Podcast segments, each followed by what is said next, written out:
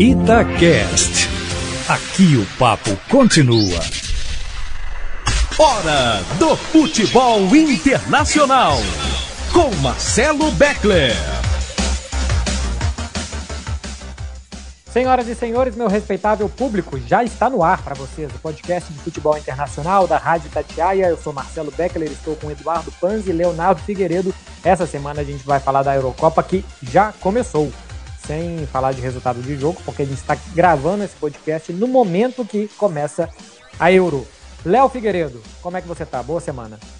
Tudo bem, Beckler? Um abraço para você, um abraço para o Panzi. Eu tô bem. É, estamos aí quase o quê? Quantos dias do Real Madrid sem perder? Estamos bem. Passou raiva essa semana, Léo? Com boato, com alguma coisa que aconteceu ou tá mais tranquilo? Não, eu, eu, eu continuo, na, continuo naquela, né? É, Sérgio Ramos renova ou vai embora, renova, vai embora. Num dia fala que ir embora, no outro dia fala que quer ficar. Num dia vai ficar, no outro dia vai embora. E tirando isso, é o Hazard fazendo propaganda de hambúrguer. Coisa sensacional, assim, o, o Hazard, né, que é super fininho, não tem nenhum problema físico, teve uma temporada fantástica, vai fazer propaganda no McDonald's. Acho que ele tá com foco certinho na carreira. Fez muito bem. O Panzi, tudo bem? O Bolonha continua na dele, né? Tá numa legal. Continua, um abraço, Beckler, Léo, Bolonha tá muito bem, obrigado. Já tá invicto já há algumas semanas.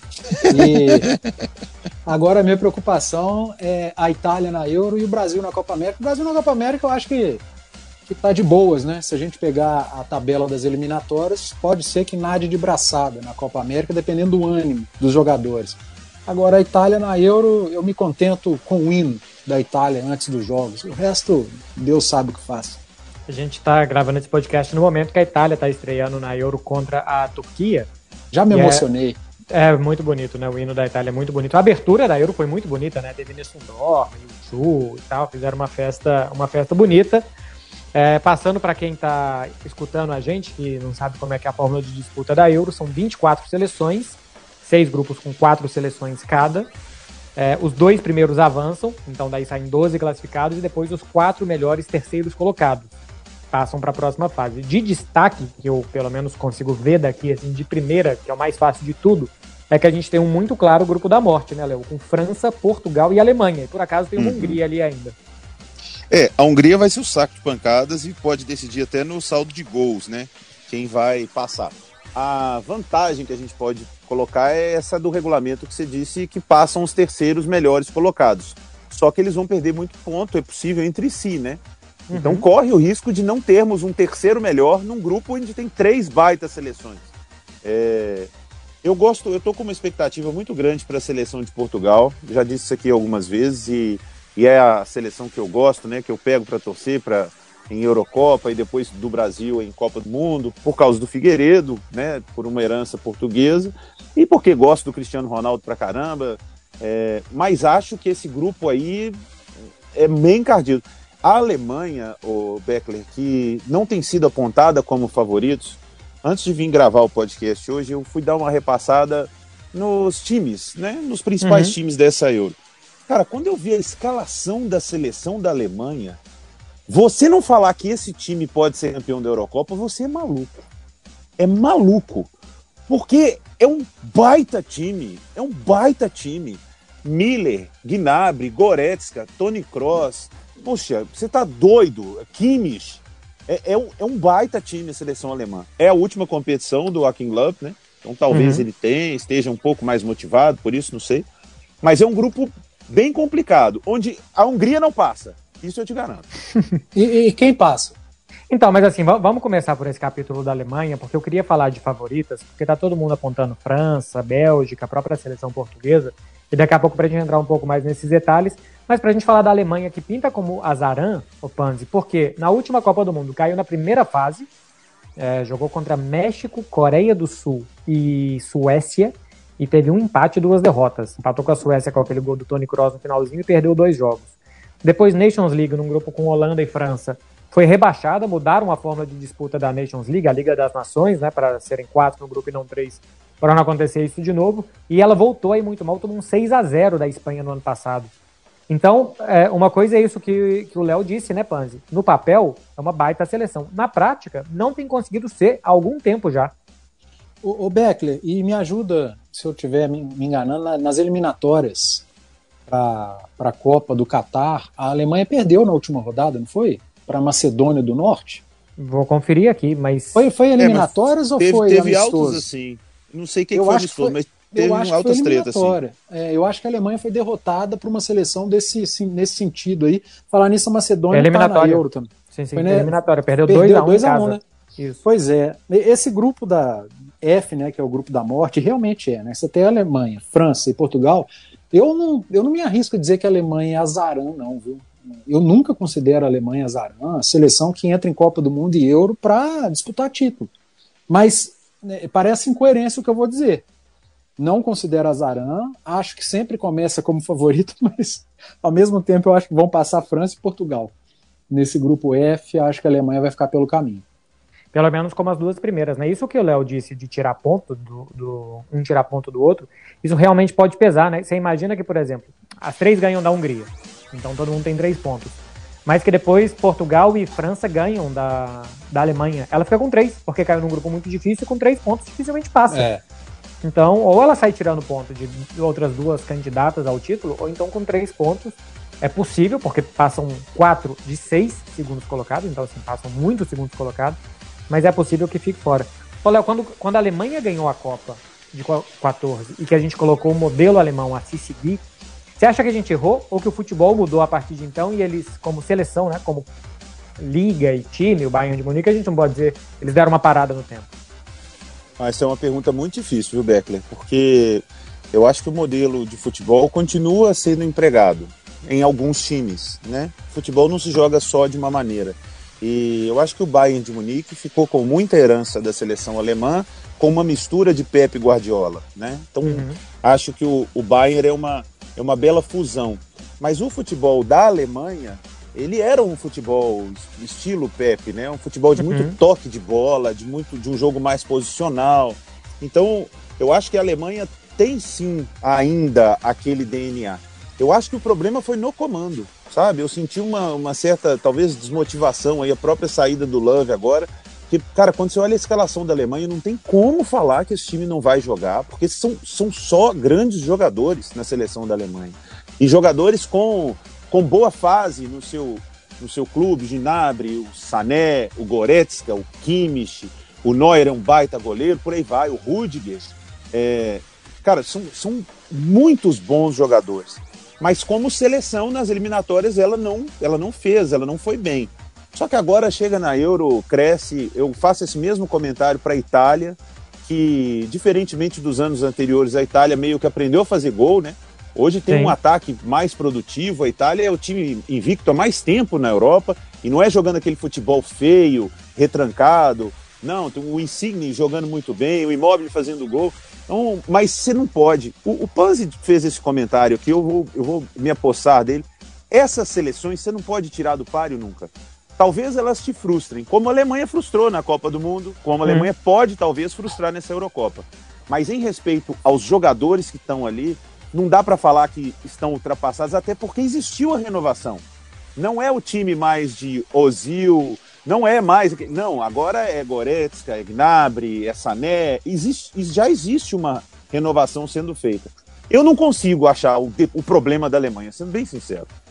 O, o Panzi, e o Léo falou aí do Joaquim Love, 15 anos na frente da seleção da Alemanha. Eu tô tentando achar aqui todos os técnicos da história da seleção. Já achei, são 10. É muito pouco, né? 10 treinadores teve a seleção da Alemanha. O Love tá desde a Copa de 2006, que saiu o Klinsmann que cá entre nós era um rosto conhecido, mas o técnico era o Love, que era o auxiliar, tanto uhum. que a uhum. carreira do Klinsmann depois não aconteceu nada, mas 15 anos, acho que fica ruim para todo mundo, né, Panzi? Porque fecha ciclo, para de convocar jogador, ele talvez também se desmotive, é, a fila anda, né? O futebol muda. 15 anos acho que é muito tempo, né, Panzi? O Beckler, você falou em 10 treinadores na história da seleção da Alemanha. É isso. Cara, isso é uma coisa meio que extraterrena, né, pro, pro brasileiro ouvir. É um negócio inacreditável. Dez treinadores na história da seleção alemã. Eu não sei se você já chegou a fazer o levantamento da história da seleção brasileira. É, mas Ele perdeu um a negócio conta. meio bizarro em termos de comparação. Ele perdeu a conta. Vamos não, ver agora, o Google fala tal, tudo. É, talvez não seja é, tão bizarro como nos clubes, né, Léo, Beckler, mas é, a, a, seleção brasileira, ela, ela troca mais, é, porque tá na, tá na nossa veia o resultadismo, haja visto agora o Tite, né, que está indo para o segundo ciclo dele de Copa do Mundo, faz uma campanha espetacular nas eliminatórias, ganhou a Copa América, é, tem números absurdos e está longe de ser unanimidade ah, aqui no Brasil, é, em relação à imprensa e principalmente ao torcedor. O torcedor também ele é muito moldado por que fala, pelo que fala a imprensa, né? O formador de opinião. Mas eu acho que lá na Alemanha é o famoso platô, né, Beckler? Chega um momento que, por mais que o trabalho tenha sido muito bom, que seja cultural do país, chega uma hora que precisa trocar mesmo, dar uma oxigenada, não só em, em na, na, nas confederações, aí indo para para os gestores, mas nas comissões técnicas também. A partir do momento que, que vai completando uma década, um pouco mais, você precisa oxigenar ideias. E, e eu acho que a Alemanha está pensando justamente nisso, por isso teve uma quedazinha, mas não vai demorar, não. Logo ela já está no topo outra vez. É, eu, eu, procurei aqui rapidamente no Google, é, fiquei curioso, técnicos da seleção brasileira, de 90 para cá, então assim, nos últimos 20 anos, acho que dá 10 ou 11 é. Falcão, Parreira, Zagallo 3, Luxemburgo 4, Leão 5, Filipão 6. Aí, Carlos Alberto Parreira de novo, eu não vou contar, 6. Dunga 7, Mano 8, Filipão 9, Dunga de novo eu não vou contar, Tite 10. Então, tirando que a gente teve Parreira algumas vezes e Dunga algumas vezes, e Filipão algumas vezes, assim, a gente repetiu, mas teve trocas, a seleção brasileira só nos últimos 21 anos teve o mesmo número de treinadores que a seleção alemã em toda a sua história. Então dá pra gente ver a diferença até de como que enxerga futebol, como que enxerga resultados. E olha que a seleção da Alemanha, se tem uma coisa que ela tem é resultado, né?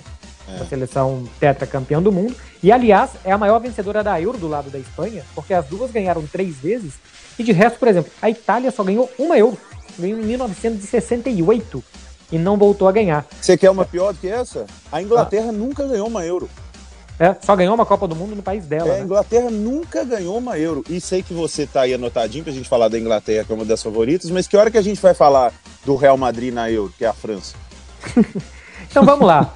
Então vamos, vamos começar pela França, porque para mim é a grande A seleção favorita. PlayStation. Seleção PlayStation. Cara, a França tem como jogadores, como jogadores e desenvolvimento dentro de campo, para mim, o melhor time os melhores reservas, e se você for buscar na base, no Sub-21 e tal, o melhor time também. É, ganhou a Copa do Mundo, chegou à final da última Euro, perdeu para Portugal, e para mim, Panzi continua sendo a grande favorita.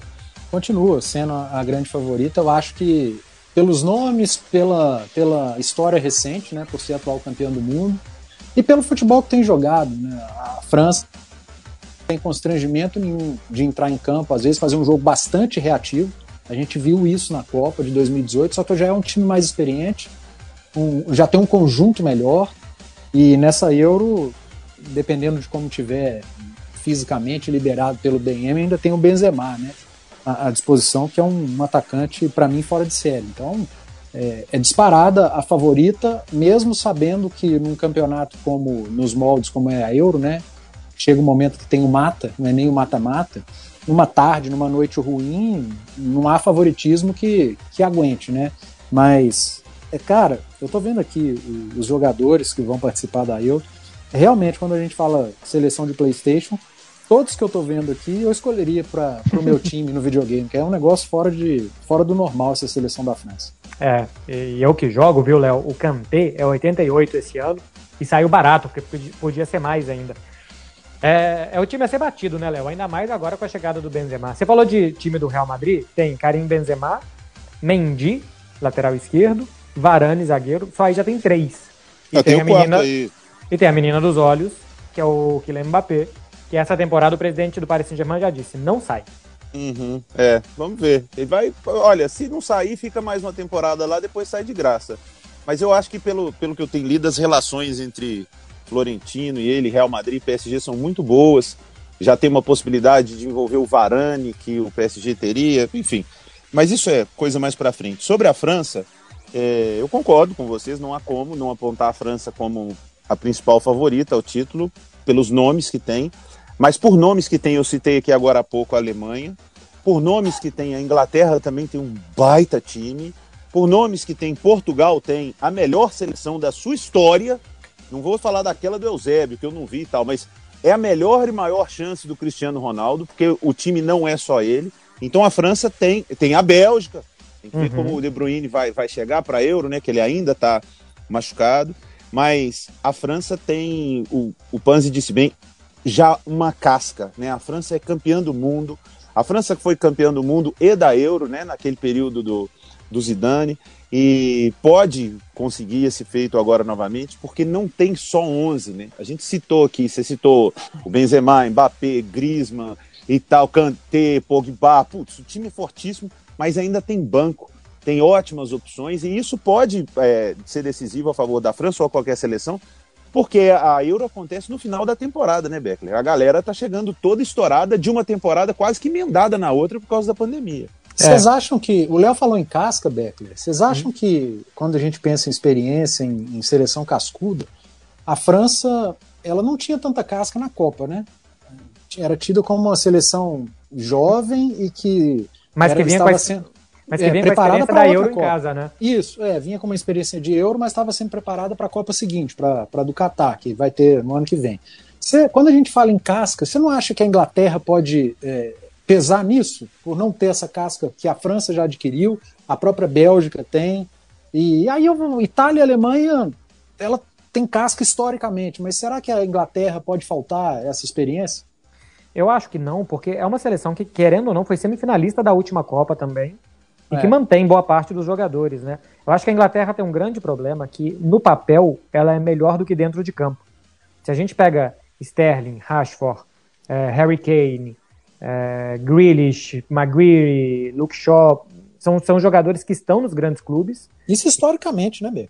É, e que na hora de jogar não dá certo, mas é um time que tem, tem o Phil Foden do Manchester City, é um time que já tem presente e que parece ter ainda mais futuro, porque os jovens que estão chegando parecem cada vez melhores.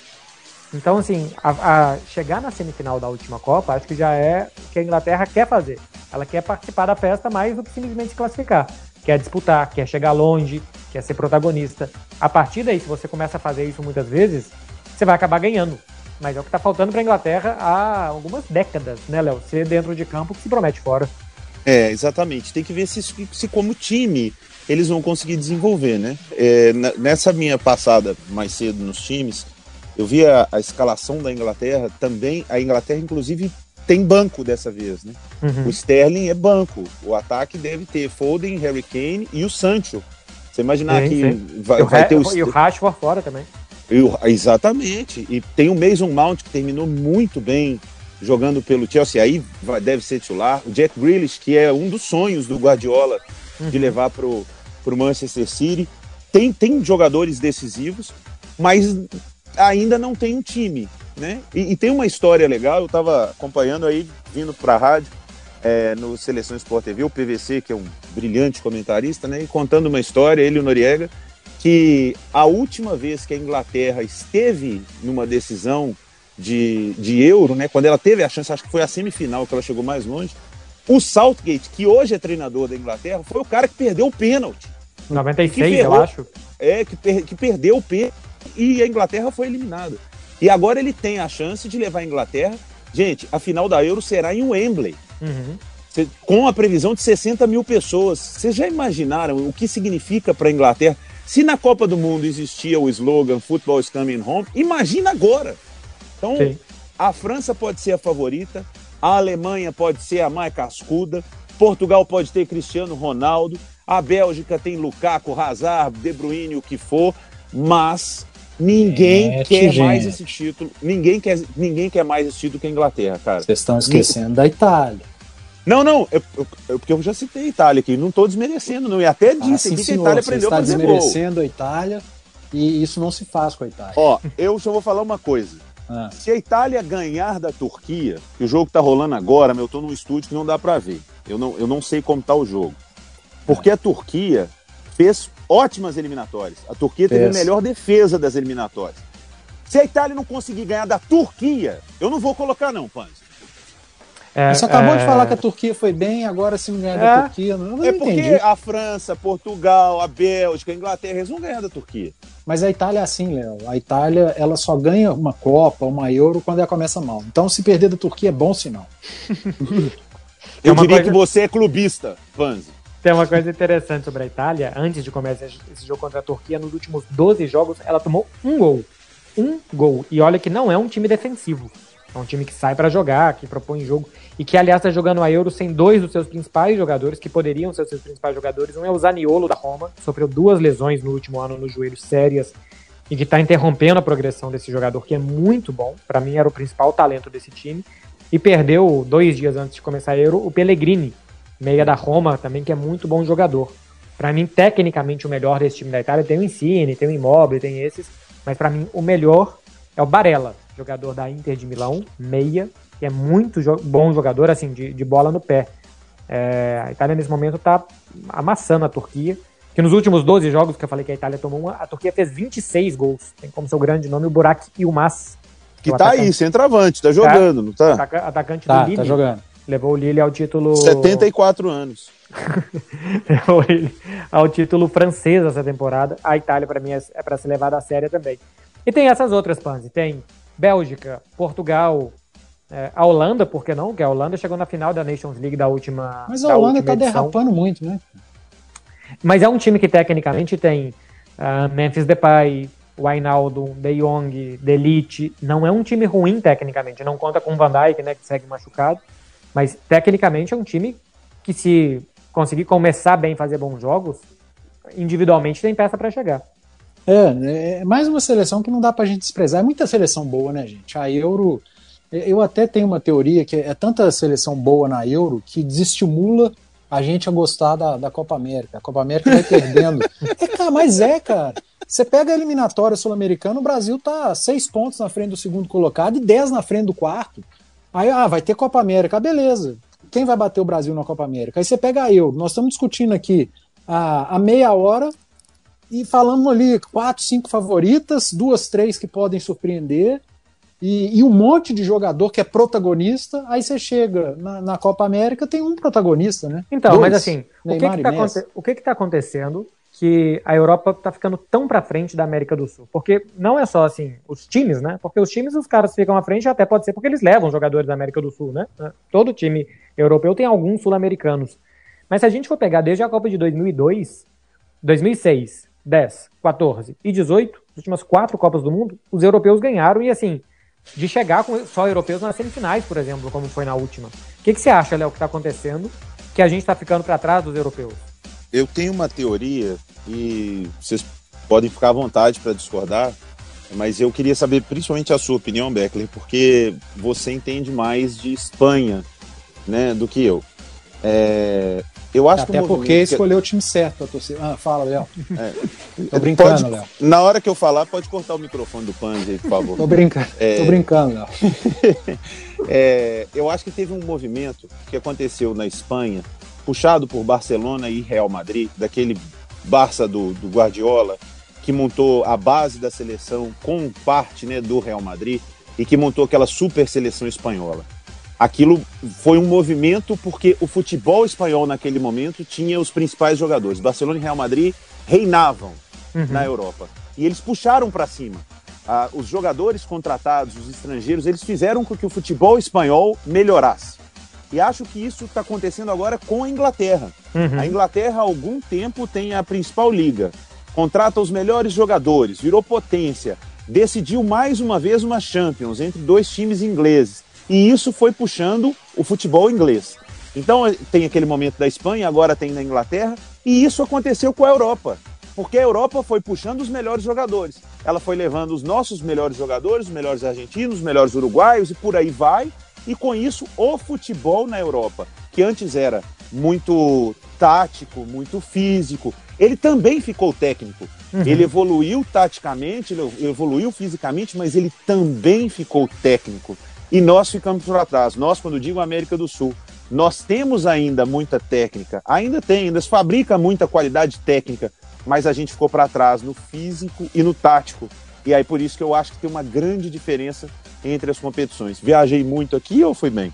Eu tenho pouquíssimo a dizer, porque para mim está perfeito o comentário. A única coisa que eu acrescento para passar para você é o seguinte, Panzi. O nosso futebol ficou rudimentar, porque eles pegaram a técnica e aprimoraram como deu. É claro que não dá para fazer um espanhol ter o drible, o improviso de um brasileiro, a picardia de um argentino e tal. Então, assim, eles melhoraram como deu. Só que eles eliminaram algumas coisas que não tinham como eles melhorar, a parte é, tática, espaço, desenvolvimento de jogadores, e isso a gente ficou para trás. Então hoje, ou a gente tem individualidade, ou a gente não tem muito mais do que isso, assim, de times e boa parte das seleções sul-americanas, e aí fica um futebol rudimentar, de muita força, de muita, muito choque, e com algum bom jogador, Pandy. É, só para acrescentar o que o Léo disse, que eu concordo com tudo. Não, e, e isso porque a gente está falando de Brasil, né? seleção brasileira, da qualidade individual de, de cada um do Brasil. Se a gente expandir para o resto da América do Sul, fica mais complicado ainda. A gente chega na Argentina, que tem bons jogadores também, mas que não consegue formar um time, que não consegue acertar num treinador. Eu, eu, aí é uma opinião pessoal, eu acho que hoje a seleção brasileira tem um bom treinador, mas a Argentina não consegue acertar. E as outras seleções, é, você coloca num pote e, e dificilmente você vai achar alguma coisa. Ah, a Venezuela evoluiu. Não, não foi a Venezuela que evoluiu tanto. Acho que as outras pararam muito mais no tempo é, do que a Venezuela tem, tem evoluído. Então, a América do Sul é uma pobreza absurda de qualidade, de, da, na parte tática, na parte individual também de atletas. E falando, voltando a falar especificamente de Brasil, o Brasil joga muito pouco com as gigantes da Europa, né? Sim. A, acho que até de uma maneira é, primeiro que não tem calendário para isso, para seleções da Europa. Mas se eu sou treinador de uma dessas na Europa, eu ia fugir do Brasil o tempo inteiro. Não, vamos fazer amistoso com o Brasil. É, Deixa o Brasil que... encarar a gente só na Copa. Azar deles. E, e, eu acho que isso tem influenciado muito. Agora, chegar de vez em quando chega, mas só chega Argentina e Brasil, como sempre aconteceu. A Argentina chegou na final da Copa de 14, o Brasil chegou na semi, 2018, o Brasil parou nas quartas, fazendo um grande segundo tempo, na minha opinião, contra a Bélgica, que, que é uma grande seleção, poderia ter avançado a uma semifinal. Mas a gente fica nisso. Eu acho que o problema da América do Sul é só ter duas. É, é, se eu for fazer aqui um ranking das melhores seleções do mundo, para mim a França é a primeira, a Bélgica vem na sequência, e depois o Brasil é o terceiro. Aí depois vem Inglaterra, Portugal, meio embolados ali em quarto, quinto lugar, um pouquinho atrás a Alemanha. Mas para mim o Brasil hoje é a terceira melhor seleção. Você colocaria mais ou menos se você fosse fazer um ranking improvisado assim, como, o Panzi? Não, eu concordo com você. Eu, eu coloco o Brasil entre as melhores, sim. É, gosto da seleção brasileira, não acho que a geração é ruim, pelo contrário, ela não é uma geração genial. É, eu comentei o jogo da seleção contra o Paraguai, e quando a gente assiste o jogo da seleção brasileira, a gente sente falta de, de laterais fora de série. Uhum. O Brasil hoje tem bons laterais. É, não dá para dizer que Danilo e Alexandre são ruins. São bons laterais, mas não são fora de série. O Brasil passou 20 anos tendo os melhores laterais do futebol mundial. E aí, quando a coisa apertava para um meia, para um atacante, os caras iam lá e resolviam. Uhum. É, era Cafu e Roberto Carlos, depois dois laterais que com característica de meia, o, o Daniel Alves e o próprio Marcelo. Agora já não tem tanto, então não dá para dizer que seja uma geração ruim, mas não é mais a, aquelas gerações cheias de craques, né? Que tinha uma Copa com Ronaldo Rivaldo, a outra com Ronaldinho Gaúcho, com Kaká, com, com o próprio Ronaldo. Não, agora a gente tem ali um gênio, um cara que é genial, que é o Neymar. É, e não passa muito disso, e, e, vários bons jogadores. Por isso que eu sigo achando o Tite o treinador certo, porque acho e entendo que seja o cara mais bem preparado no momento para ter essa seleção nas mãos e para levar o Brasil a algo melhor, quem sabe na Copa do Mundo do ano que vem. Teve perto na uhum. última, esbarrou ali no, numa defesa monstruosa do Courtois, num gol que o Renato Augusto perdeu, um gol feito no, no finalzinho, mas enfim, são coisas do futebol. Eu continuo apostando no, no trabalho do Tite e tô com você, eu coloco a seleção brasileira entre as três, sim. Você vai por aí, Léo, pra gente fechar? Vou, vou. Eu, eu não sei se a Bélgica seria a minha segunda. É, até porque eu acho que a Bélgica tem uma excelente geração, mas que precisa, como seleção mesmo, se fixar mais ali. Precisa ter o, como teve uma ótima Copa, agora tem uma ótima Euro e depois A famosa mais uma OGB, ótima né? Copa. É, é, vai, vai ganhando, Uma ótima né? geração bela. Exatamente. Mas eu concordo com vocês e, e- e digo uma coisa que eu senti no jogo do Brasil contra o Paraguai, que o Panzi estava transmitindo, eu estava assistindo, estava ouvindo, e eu estava comparando assim a seleção paraguaia, que é tida aí a vida como uma seleção que se defende bem, né, que sempre se defendeu bem, a dupla de zaga da seleção do Paraguai, formada pelo Gustavo, Gustavo Gomes, que joga no, no Palmeiras, e o Alonso, que é zagueiro do Atlético. Naquele jogo eram quatro, né? Não, pois é, mas eu tô pegando os, os daqui, Mas eles jogaram, é, mas eram quatro zagueiros, mas a dupla de zaga eram os dois. É, o- os dois, eles têm destaque no Brasil. Gustavo Gomes talvez seja o melhor zagueiro em atividade É. hoje no futebol brasileiro. E o Alonso, que não está na no melhor momento do Atlético, mas é muito bom zagueiro. É, eles bom. são, eles eles estavam enfrentando Neymar, Gabriel Jesus, é, Gabigol, Firmino, é, Richarlison. Cara, e o ataque do Paraguai era o Romero que jogou no Corinthians. Então, assim, é uma disparidade absurda. E se a gente for pegar hoje, com todo respeito à Argentina, se a Argentina não tivesse o Messi, a Argentina tava tipo o Uruguai aí, ó. Que o É. Uruguai tem feito eliminatórias ruins, jogado um futebol ruim. A Argentina tava ganhando 2 a 0 da Colômbia, que conseguiu tomar 6 do Equador e tomou um empate 2 a 2 Então, o Brasil não tem muito teste. Nós, nós já tivemos essa discussão aqui uma vez, que eu falei até que o Brasil tinha que jogar com as, com as seleções europeias, e vocês estavam falando que as próprias seleções europeias não têm muito interesse nisso, né? E isso também, Beckler, é um fator que não nos ajuda a evoluir. A falta de competitividade, de jogos em alto nível, a gente não tem. A gente só tem na Copa do Mundo. Porque a Copa América agora, se o Brasil não ganhar, vão falar que é para mandar o Tite embora. Não tem a menor dúvida. Se o Brasil não ganhar, vão pedir a cabeça do Tite. E vai seguindo os erros aí, a CBF. Você não quer falar de CBF, não? É, é internacional também. Você não quer, não, Beckler? Cara, eu tive que explicar aqui na TV Catalã essa semana se ia rolar ou não Copa América, o que estava acontecendo no Brasil. Eu não sabia por onde começar. Eu falava, caramba, o presidente da CBF queria mandar o Tite embora, mas mandaram ele embora antes por assédio sexual. E os ministros, os juízes vão decidir se vai ter Copa América ou não. É, e cara- tem uma gravação dele imitando cachorro e oferecendo biscroque pra, pra secretária. Tá Eu, eu nem mencionei isso, mas assim, os caras de olho arregalado, eu falei, eu não sei até onde que eu vou, que eu não sei até onde que vai o nível que eles conseguem entender o suco de Brasil que virou isso, e uma disputa política, uma exibição política que a Copa América fosse no Brasil, enfim, foi, foi difícil, viu? Nem sei se expliquei tão bem assim, mas foi difícil, foi. É, e só para finalizar, né, vocês estavam falando aí da seleção paraguaia, a seleção do Paraguai, ela sempre vem para atrapalhar as outras. Para quê? Paraguaia. Tararará, tararará, É uma das minhas piadas favoritas. tararará, nananana. Tchau, Beckler. Com essa chega, né? Chega. Chega, se chega. Léo Figueiredo e Eduardo Panzi me aguentaram no podcast de futebol internacional da Rádio Tatiaia. Eu sou Marcelo Beckler. Semana que vem a gente volta falando da primeira e já da segunda rodada da Euro que vem por aí. Vocês acompanhem na nossa programação esportiva toda a repercussão do que está acontecendo nos campos europeus. Valeu, Léo. Valeu, Panzi. Um abraço. Valeu, abraço. Tchau, tchau. Você ouviu Futebol Internacional com Marcelo Beckler. Itacast.